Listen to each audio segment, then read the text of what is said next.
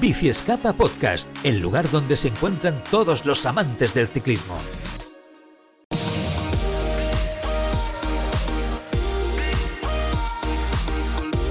Bici Escapa Podcast. Esta semana en el taller. Vamos con el taller, una semana más, lo vamos a abrir, abrimos la persiana y en esta ocasión vamos a hablar de uno de los, bueno, se puede decir temores Sí, es un temor porque además es un fastidio. Yo sobre todo creo que es un fastidio, más que un temor, ¿no? Porque cuando te pasa, sabes que vienen unos instantes donde vas a romper el ritmo, donde el día ya no va a salir redondo. Y estamos hablando de ese día fatídico en el que sufres, oh, vaya, un pinchazo ¿eh? en, plena, en plena ruta. Es por ello que hoy queremos eh, ayudaros a, bueno, matar esa intranquilidad, si se puede, hablaros sobre las diferentes formas, eso sí, de cómo solucionar un pinchazo en la montaña, ¿eh? Eh, sobre todo de la manera más rápida posible. Y como siempre, pues eh, temas técnicos con un experto de biciscapa, en este caso vuelve a pasarse por aquí Carlos Cabello, que ya nos escucha. Carlos, muy buenas, ¿cómo estás? ¿Qué tal? Buenas tardes, ¿cómo estáis? Muy bien, con ganas de escucharte. Bueno, oye, vamos a contestar lo, lo, prioritario sobre el tema de los pinchazos. ¿Cuáles son las causas más comunes eh, para, que, para que pinchemos cuando salimos? Bueno, normalmente eh, se puede se puede pinchar por varias causas. Eh, una de ellas, pues no sé, pues no llevar la presión correcta, ir demasiado bajo de presión.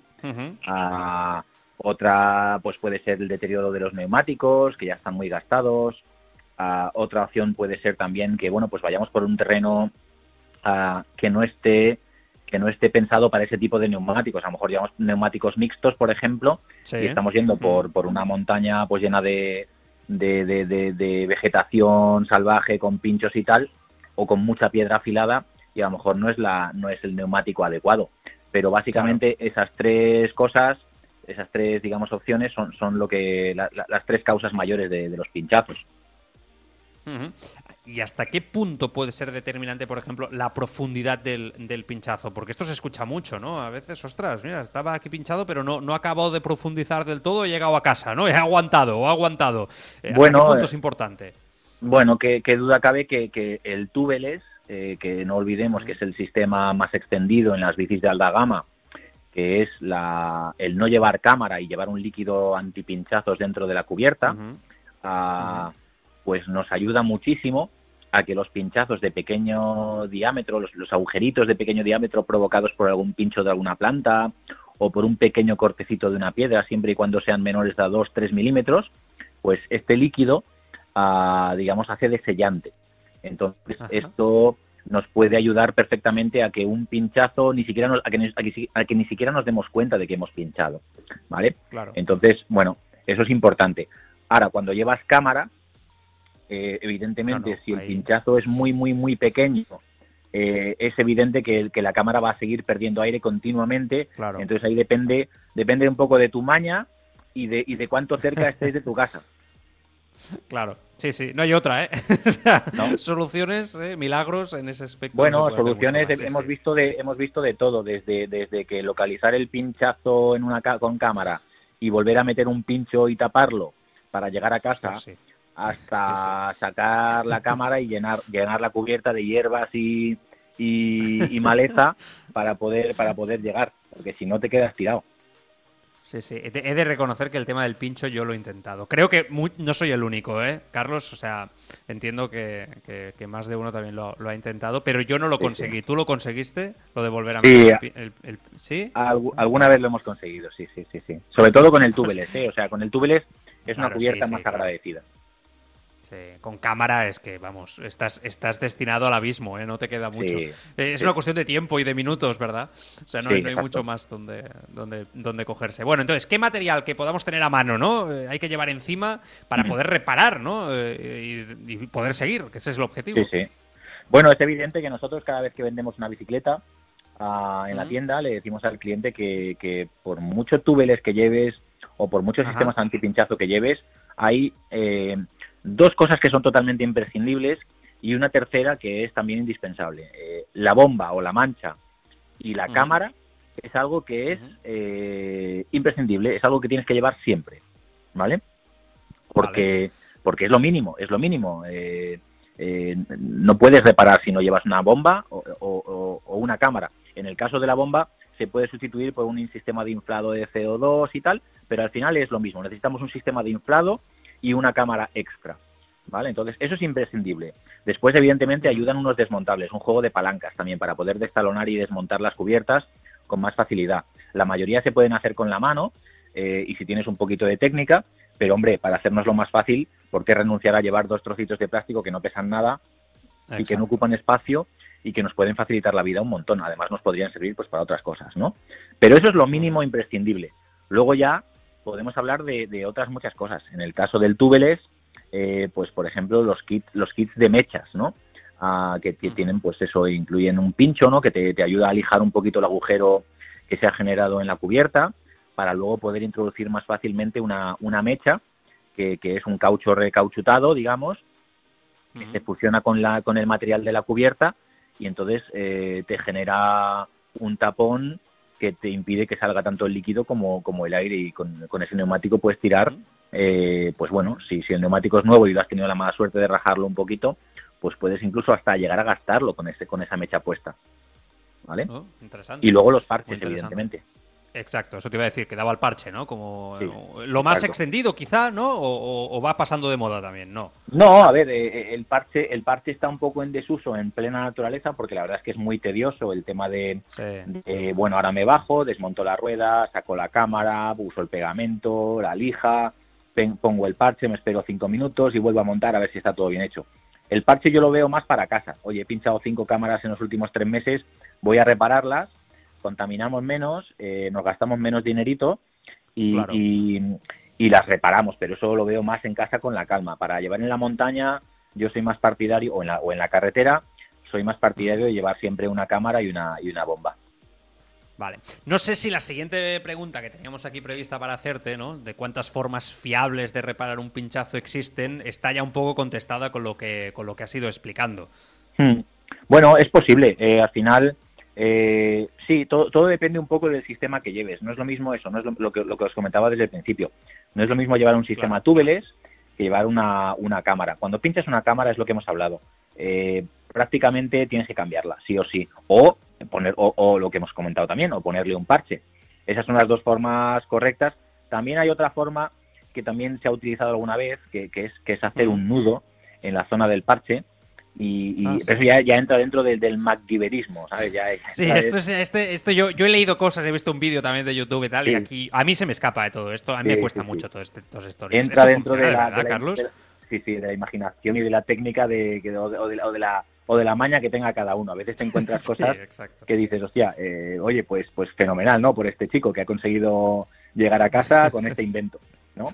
Pero, pero sí, a veces un, un nudo también puede servir, evidentemente con mucha calma, y luego con el sistema túbeles, pues sí, el líquido suele hacer el 90% del trabajo, eh, pero bueno, luego también puedes poner un parche interno, un parche externo que le, llaman, le llamamos setas también, ah, o, la, o la propia mecha. Son las tres, las tres o cuatro cosillas que, se pueden utilizar para arreglar un pinchazo eh, de forma eficiente en una cubierta sin cámara. Y en la grupeta siempre hay uno, ¿eh? por lo que sea, que es el, mecánico de turno. ¿eh? O sea, siempre, hay uno que, que, sabe más, que es, que es el que, bueno, no es que, no ese consejo, todo. se junta, se junta este, se junta este con el que, con el que no se quiere manchar las manos. Y, eso, eso, sí, sí. Y entonces, bueno, entonces ahí empiezan a aparecer las prisas y venga, trae para aquí que te lo arreglo yo y, tal, ¿no? Pero sí, sí, por suerte en la grupeta siempre hay alguien un poquito más espabilado que algún otro. Y también hay, quizás, eh, Carlos, tú seguro que te has encontrado con el que va de que sabe, pero ante el problema quizá no sabe tanto, ¿eh? También eso también nos hemos encontrado, ¿eh? Ante, bueno, es tu oportunidad, demuestra lo que sabes, ¿no? Y no es tanto, pero bueno. Suele, suele pasar, pero bueno, hoy en día, por suerte eh, o por desgracia, ¿no? Que tenemos las redes sociales, que tenemos la información tan accesible, pues oye, la información llega a mucha gente y por suerte la gente en este mundillo es bastante curiosa. Entonces, eh, suelen, casi todo el mundo suele salir adelante. También hay el, imaginativo que lo lleva todo por si acaso, pero que eh, le, da la opción al que pasa por al lado, oye, se me ha roto esto y no sé cómo arreglarlo, tengo esto, ¿qué te parece? ¿Sabes? Y entonces, bueno, siempre el buen samaritano. bueno, ¿eh? Exacto, siempre. Bueno, oye, eh, está todo muy tocado, lo hemos pasado muy, por encima, pero por hacerte preguntas más específicas, ¿no? Em, por decirte, ¿qué es lo primero que debemos hacer al detectar el pinchazo, ¿no? Aquello que dirías, oye, pues Joan, lo primero que debes hacer es esto. Hombre, lo primero es pararnos.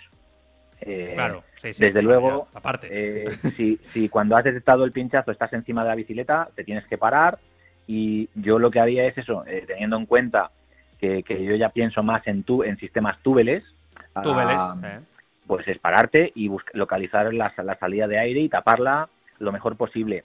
Si puede ser, si es una salida de aire pequeña, si es un agujerito pequeño, pues tú pones el, pones el agujero, digamos, en dirección al suelo para que el líquido recaiga sobre el agujero por la parte interna. Y entonces, de esa manera, si el líquido va a hacer efecto porque ese agujero es lo suficientemente pequeño, pues lo hará. Evidentemente, si el agujero está mirando hacia arriba, el líquido está en la, parte, en la parte contraria, con lo cual no hará su efecto.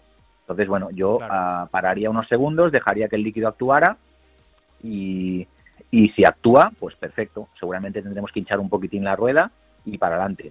¿Que no actúa? Pues entonces ya es, al final es, es parar, desmontar y, y, bueno, eh, empezar el proceso de, evidentemente, sí que sí que recomiendo a la gente, siempre se lo comento a, digamos a la gente más novata, que pongan la cadena en el piñón más pequeño, porque es una forma mucho más fácil de extraer y de volver a poner la rueda en su sitio, ¿vale? Sí, sí, sí. Y después, si, llevas, si llevas cámara, perdón, disculpa, ¿eh? Si, llevas, si llevas cámara, eh, pues también lo mismo parar, pero ya con cámara yo casi siempre lo doy, lo doy por hecho que vas a tener que cambiar, con lo cual lo mismo, eh, ponemos cadena en el piñón más pequeño, eh, sacamos la rueda, desinflamos del todo, destalonamos y, y, cambiamos la cámara, básicamente.